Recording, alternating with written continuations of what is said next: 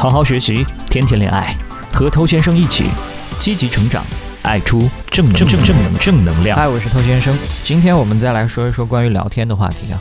很多人在聊天方面遇到的一个烦恼，比方说和对方聊天总是爱答不理嘛，或者说明明是他发起聊天，诶，但是说的话又很少，这是为什么？对吧？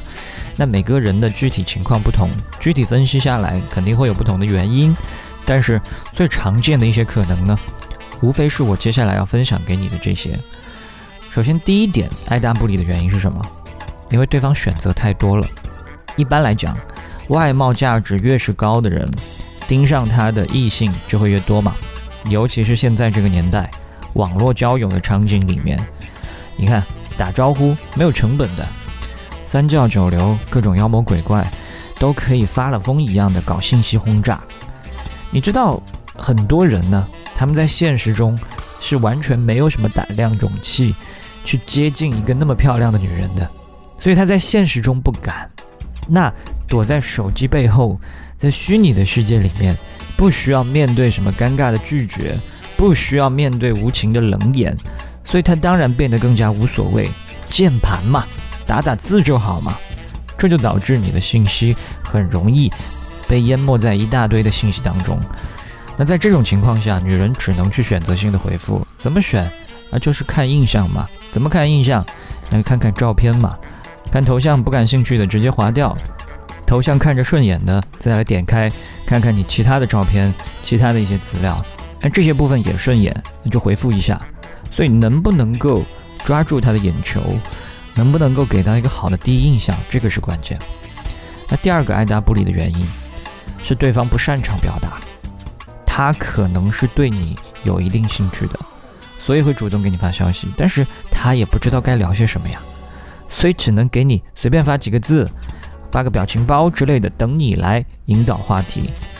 这种情况就需要你去主动带领嘛，让他加入就好。你甚至可以在合适的时候，我说的是合适的时候啊。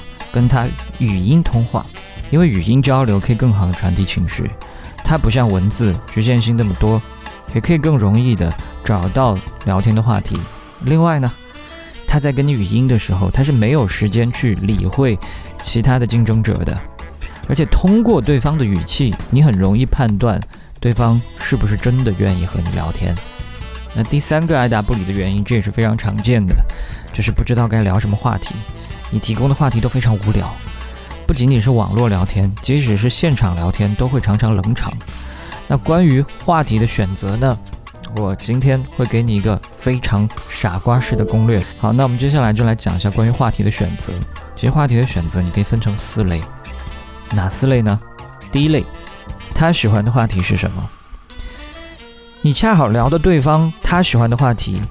他当然会表现出对于这段聊天更多的兴趣跟热忱，这个时候你反倒可以相对轻松的去倾听他的内容就好，还可以从对方的这个话题当中去延展出更多的话题，调动起这样的一个积极性，让他提供更多谈话的价值。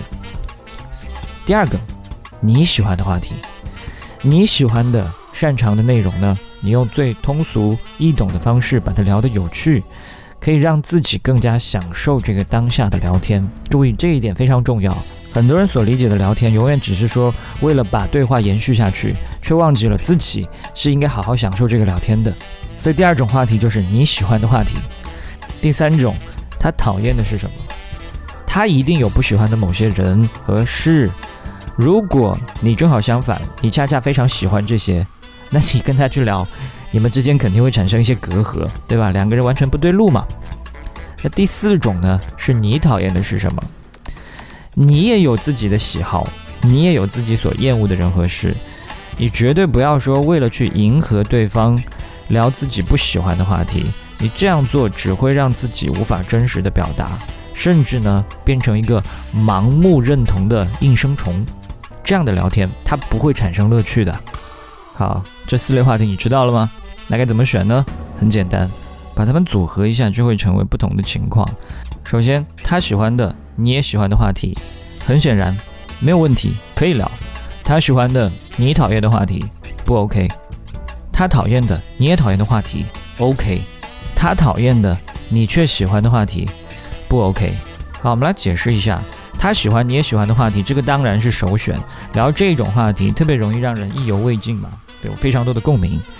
他喜欢你却讨厌的一些话题，你当然没有必要去委屈自己，因为你委屈自己去迎合他，这是一种非常虚伪的情绪，对方也是会感觉到的。他讨厌你却喜欢的话题。这会让你进入一个自嗨模式，而对方呢，白眼可能都翻上天了。那这里面尤其要说到的就是他讨厌你也讨厌的话题，这是被很多人都会忽略的。彼此都讨厌的事情啊，实际上是很容易产生共鸣的，这非常有利于拉近你们彼此之间的距离。所以两个人爱的、恨的都那么接近，又怎么可能聊不下去呢？这就是我今天分享给你的一个傻瓜的话题分类方式。其实你不知道这个方式也倒还好，但更可怕的是，你连自己喜欢什么、讨厌什么话题都不知道，这样才会让你毫无个性，让对方也不知道该喜欢你什么。好，我是头先生，今天就跟你聊这么多。